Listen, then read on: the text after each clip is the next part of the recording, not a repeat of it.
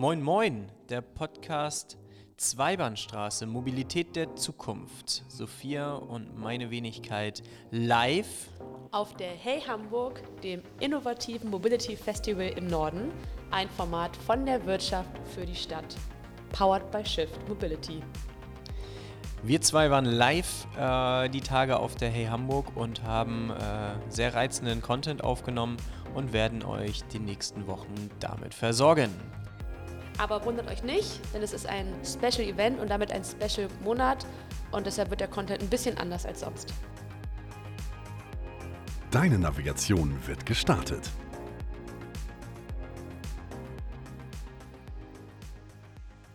Ja, weiter geht's hier in der heutigen Runde bei Hey Hamburg in der Handelskammer. Ich freue mich sehr. Mir sitzt Nikolas Steinbacher gegenüber. Nikolas ist Head of Strategy und Program bei Northvolt. Erstmal hallo Nikolas, schön, dass du da bist. Moin, grüß dich. Du warst eben auf der Mainstage und ich glaube, es war ein Panel. Ne? Exakt, ja. Genau. Worum ging es denn da in dem Panel? Erzähl gerne mal ein bisschen für die, die nicht, äh, dich nicht per Livestream verfolgt haben. Ja, es ging quasi um die, um die äh, Kombination von Mobilitätswende und den Herausforderungen der Mobilitätswende und aber auch der Energiewende und inwiefern das zusammenpasst oder welche, ja, welche äh, äh Kombinationsmöglichkeiten auch in diesen Bereichen äh, möglich sind. Okay, sehr spannendes Thema, aber da bist du ja wirklich mit, mit deiner Firma, für die du arbeitest, ja on point quasi gewesen für dieses Panel. Erzähl mal gerne, was Northvolt überhaupt macht Gerne. Uh, Northvolt ist äh, 2016 gegründet worden und wir ähm, ja, produzieren grüne Batterien. Das will ich mal so einfach halten. Ähm, äh, wir sind äh, letztendlich äh, dafür zuständig, in, ähm, grüne Batterien, also für die Elektromobilität zu produzieren. Unsere Kunden sind zum Beispiel VW, Porsche, Audi, ähm, aber auch ganz andere Bereiche als die Automobilindustrie, wie zum Beispiel Energiespeicherlösungen äh, oder auch die, die Industrie, die auf bestimmte äh, Batterien auch setzen muss, um zu dekarbonisieren. Okay. Und mit welcher Message bist du heute auf das Panel gegangen? Ja, ich äh, bin stark davon überzeugt, dass äh, das Thema Energie und Mobilität äh, und im Sinne der Mobilität oder der Elektromobilität natürlich auch die Batterie sehr, sehr eng zusammenwachsen müssen. Mhm. Ähm, also wenn, wenn, wenn man ja, wenn man weiß, dass eine Batterie Kilowattstunde circa in der gesamten Wertschöpfungskette 60 bis 70 Kilowattstunden an Energie braucht in der Produktion, ist es eben wichtig, dass man im Prinzip eine Batterie auch grün herstellt, heißt mit nachhaltiger Energie, mit erneuerbarer Energie. Und äh, das ist eben äh, in erster Linie wichtig, um auch eine grüne oder eine, eine, eine nachhaltige Elektromobilität äh, auch im Auto generieren zu können. Es bringt nichts, eine, eine, Autobatterie nachher mit Kohlestrom zu produzieren. Und dann hat man nämlich einfach nur äh, äh, Dinge verlagert, die man nicht verlagern wollte. Und äh, deswegen glaube ich, dass man eben sehr, sehr nah an erneuerbarer Energie dran sein muss, an grünen Lösungen für, für auch die Batterie ähm, wo es zum Beispiel auch nicht nur darum geht, sie jetzt als reine Komponente zu sehen im Auto, sondern eine Batterie wird viel, viel mehr können am Ende des Tages, äh, sondern kann zum Beispiel auch Möglichkeiten wie bidirektionales Laden anbieten, also dass ich mein Auto zu Hause lade und gleichzeitig das für mein Haus als, als Energiespeicher nutzen kann, für, mhm. für diverse Möglichkeiten, in der Nacht zum Beispiel. So, und äh, diese Sektoren, Energie und Mobilität, werden auch über die Elektromobilität sehr, sehr viel enger zusammenwachsen und sich verzahnen. Und da liegen viele Potenziale. Das heißt, ihr seid aber auch mit eurer Firma in beiden Bereichen aktiv? Also ihr stellt jetzt nicht nur bei grüner Batterie, denkt man natürlich ganz oft jetzt, ah ja, okay, fürs E-Auto, so ganz, ganz platt runtergebrochen, aber da steckt wahrscheinlich noch ein bisschen mehr hinter. Ja, die, die, äh, man muss ehrlich sagen, die Automobilindustrie ist einer unserer Hauptkunden, mhm. das, da, da, da muss man nicht drüber hinwegreden, weil das der Sektor ist, der sich auch am schnellsten jetzt dekarbonisieren muss, mhm. auch durch Regulatoriken, die einfach äh, jetzt in Kraft sind. Ähm, aber kurz nochmal für unsere Hörerin, welche Regulatorik, worauf spielst du an? Ja, also man hat es jetzt zum Beispiel, ich glaube letzte Woche war es, äh, die äh, Europäische Union hat äh, den, das Verbrenner aus oder von Neuzulassung 2035 beschlossen. Das ist ja ein sehr, sehr äh, radikaler Schritt auch, den man, äh, den man jetzt geht an der Stelle. Man hat äh, Fit for 55 das Programm, man, man, man möchte letztendlich in der Europäischen Union ja grundsätzlich zur Dekarbonisierung und äh, äh, anregen und auch Zirkularität weiter erhöhen. Das ist auch nochmal ein ganz spannendes Thema zum Thema Recycling von Batterien. Ähm, und äh, deswegen ist es eben wichtig, dass jetzt auch Automobilisten oder sehen es auch einfach, dass, dass sie da umstellen müssen. Und namhafte Automobilhersteller haben da ja auch schon sehr, sehr ambitionierte Strategien auf den Tisch gelegt. Mhm. Seid ihr denn trotzdem, ich meine, wir reden auch ganz viel heute hier über Technologieoffenheit beispielsweise. Mhm Und es ist ja schon eine Herausforderung. Du hast auch einige Jahre in der Automobilbranche selber gearbeitet. Wie, wie schätzt du denn da aktuell die, die Lage ein, die Entwicklung und vor allem, wo, wo siehst du auch die deutsche Automobilindustrie jetzt speziell? Ja. Ja, genau. Also ich habe ich hab vier Jahre lang bei Porsche gearbeitet selbst, bevor ich in die Batterieindustrie gegangen bin. Und ähm, ja, ich meine, die Diskussion um Technologieoffenheit ist äh, aus meiner Sicht eine sehr wichtige, weil man muss sich auch an diesen Veränderungen ein Stück weit reiben, finde ich immer. Und da, wo man sich reibt, wird Wärme erzeugt.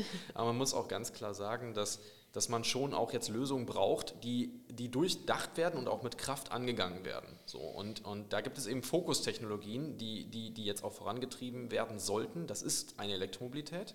Ich sage mal ganz klar, es kommt auf den Anwendungsfall drauf an. Mhm. Es macht aktuell keinen Sinn, eine Batterie in einen, in einen, in einen A320 von Airbus zu stecken und zu sagen, wir, wir dekarbonisieren jetzt das, das, äh, das äh, Fliegen, weil einfach Energiedichten und, und, und Lasten von, von Mobilitätsträgern quasi zusammenpassen müssen. So. 250 äh, bis 2050 können Sie das, haben Sie ja gesagt. Auch ein bisschen Zeit, bisschen zu spät für den European Green Deal, aber die Zahl steht. 2050. Ja, es kommt darauf an, genau wie viel.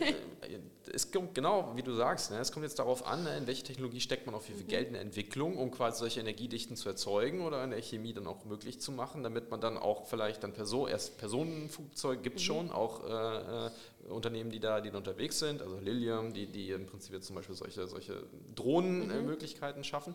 Ähm, aber wie gesagt, es kommt durch den Anwendungsfall drauf an und da wird jetzt eine, eine kompetitive Situation entstehen. Ja, also ist zum Beispiel der Lastkraftwagen ein, ein, ein prädestinierter Fall für eine Batterie oder ist es für, für, für Wasserstoff eher interessant? Und da wird man jetzt einfach schauen, auch in den nächsten Jahren, was ist da der richtige Weg. Aber ich glaube schon, man kann, man kann jetzt nicht einfach alles offen lassen und es ja. macht auch keinen Sinn, weil man eben schon an der einen oder anderen Stelle jetzt einen Push braucht, auch regulatorisch, um einfach voranzukommen und nicht alles wieder möglich zu machen und zu sagen, wir, wir, wir, wir, wir erlauben erstmal alles, das kann sich auch keiner leisten, sondern die Ressourcen müssen schon auch ein Stück weit äh, in die richtige Richtung äh, äh, fließen, damit man auch damit Geld verdienen kann. Und das machen auch die Automobilisten, mhm. wie Daimler zum Beispiel oder auch Volkswagen, die das so auch erkannt haben. Weil die Energieeffizienz von manchen Antriebslösungen, wie zum Beispiel jetzt E-Fuels oder ja. auch noch Wasserstoff in, in Passenger Cars, halt ähm, einfach noch, noch sehr, sehr deutlich optimiert werden muss äh, mhm. von den Faktoren her, damit es mit der Batterietechnologie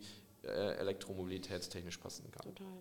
Wobei ich auch immer das Gefühl habe, selbst wenn die Technologie irgendwie da ist und funktioniert, da sind wir wie beim leidigen Thema Infrastruktur, ne? Mhm. dieses äh, Henne-Ei-Problem, was ja. ist zuerst da, was wird zuerst gebraucht, ne? ja. Nachfrage, Angebot, äh, es ist ja nichts Neues.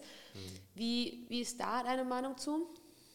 Ja, also man kann natürlich nur eine gewisse Technologie denken, wenn man auch alles darum herum mitdenkt, was notwendig ist. Also ich glaube, dass jetzt die Ladeinfrastruktur auch entsprechend in Städten, aber auch dann auf dem Land, ganz wichtig, ähm, dann auch ausgebaut werden kann. Das ist äh, natürlich eine Voraussetzung. Und es ist eine Sache, die Regulatorik dafür zu bauen, dass, äh, äh dass im Prinzip die, die Elektroautos auf die Straße kommen. Aber man muss dann quasi auch alles zusammendenken und überlegen, okay, wie kann ich für verschiedenste Einkommensgruppen und, und, und, und Zielgruppen dann auch quasi äh, saubere Lösungen bauen, sodass auch eine Akzeptanz entsteht. Ich glaube, äh, du hast das Thema Infrastruktur angesprochen, das Thema Technologie, ja, aber das Thema Akzeptanz und wie man die Menschen darüber mitnimmt und denen auch die Vorteile von bestimmten Lösungen erläutert und auch darlegt, ist, glaube ich, eine ganz wichtige.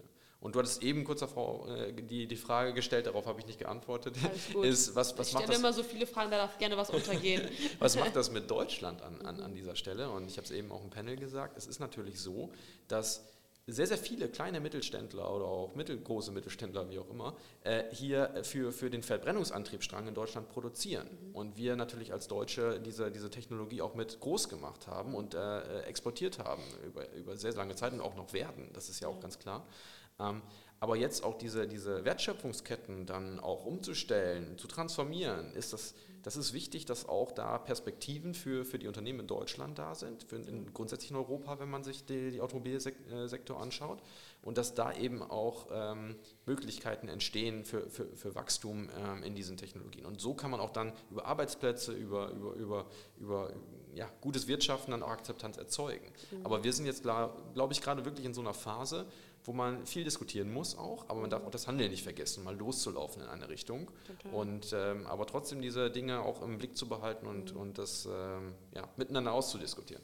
Ja, da sagst du was ganz, ganz Wertvolles. Ich glaube, diese Kombination zwischen, wir brauchen auch einfach strengere Regularien, wie jetzt beispielsweise le- letzte Woche diese Entscheidung, die getroffen wurde, damit die Unternehmen wirklich auch äh, aufwachen und merken, wir müssen was machen.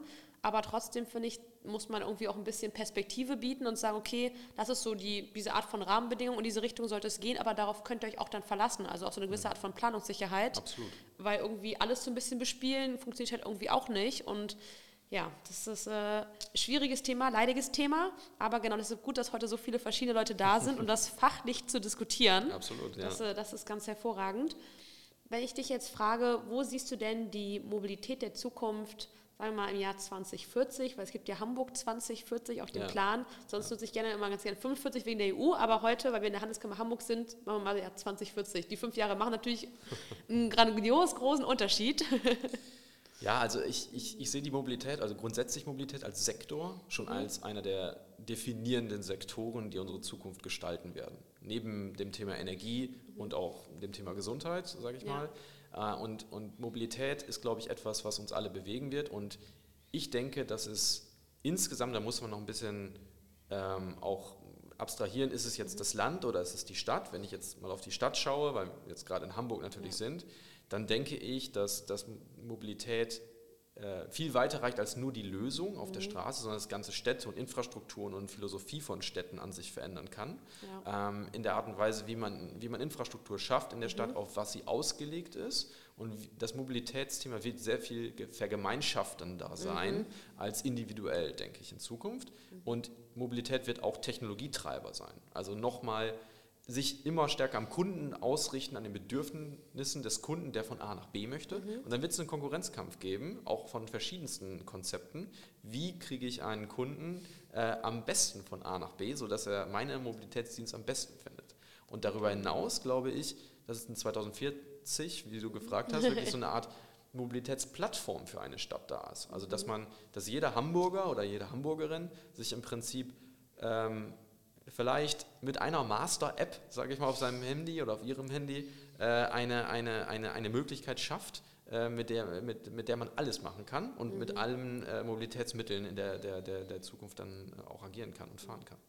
Wobei ich da noch kurz einhaken Ja. möchte, dieses Thema Super-App. Ich meine, ja, es gibt ja auch so Umfragen von so und so viel Prozent, die sagen, die wünschen sich diese App.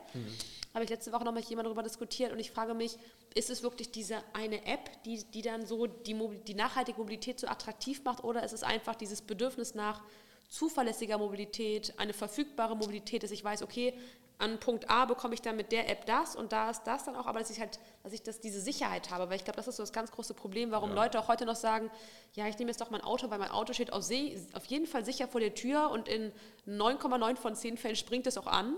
So, das ist so ein bisschen, ob die Bahn jetzt kommt, sei jetzt mal dahingestellt. Ja. Ähm, aber ja, ganz spannendes Thema.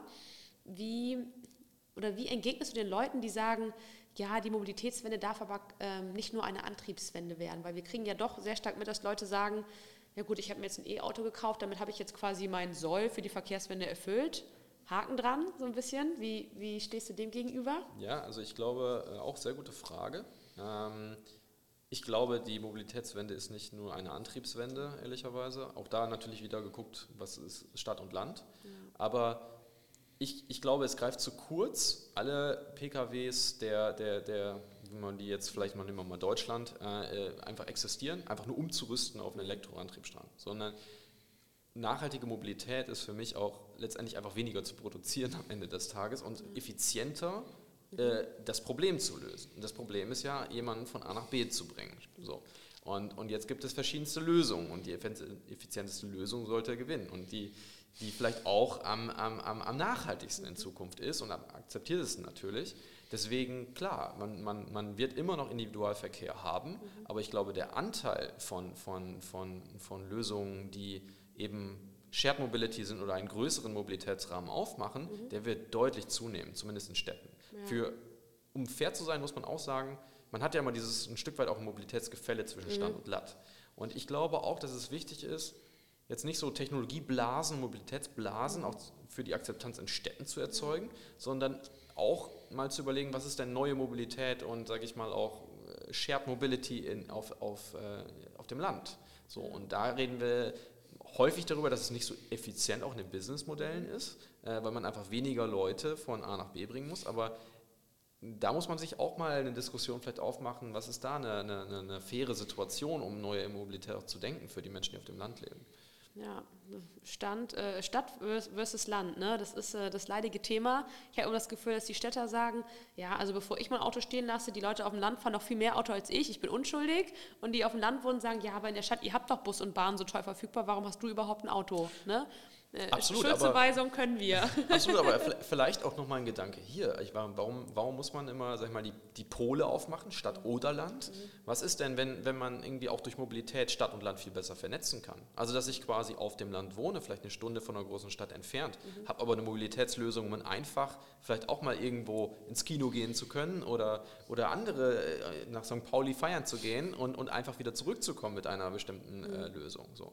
Und, und gleichzeitig als Städter vielleicht schnell aufs Land rauszukommen, um, um da ein bisschen frische Luft zu schnappen und, und wieder zurückzukommen. Also ich glaube, da gibt es auch, kann auch Mobilität Dinge verzahnen und, mhm. und, und zusammenführen. Ja, das sind doch wunderbare Schlussworte. Das kann Mobilität verzahnen und zusammenführen, die Gesellschaft aber auch. Ähm, sehr, sehr schön. Ich danke dir sehr. Vielen Dank, dass du dir heute die Zeit genommen hast und dich zu uns gesetzt hast. Danke dir. Ähm, ich wünsche dir noch einen coolen Tag äh, hier auf der Hey Hamburg. Genieß es noch. Und äh, ja, sage danke, lieber Nikolas. Und wir hören uns bestimmt nochmal. Danke, mach's gut. Vielen Dank, dass ihr heute dabei wart. Wir hoffen, dass euch das Zuhören genauso viel Freude gemacht hat wie uns das Aufnehmen der aktuellen Folge. Und ich würde sagen, dass das nicht das letzte Event war, was wir live begleitet haben. Oder, Julian? Ganz genau. Also abonnieren, kommentieren, liken und empfehlen. Wir danken euch. Viel Spaß beim Reinhören, auch in der nächsten Folge. Und denkt an die Sterne.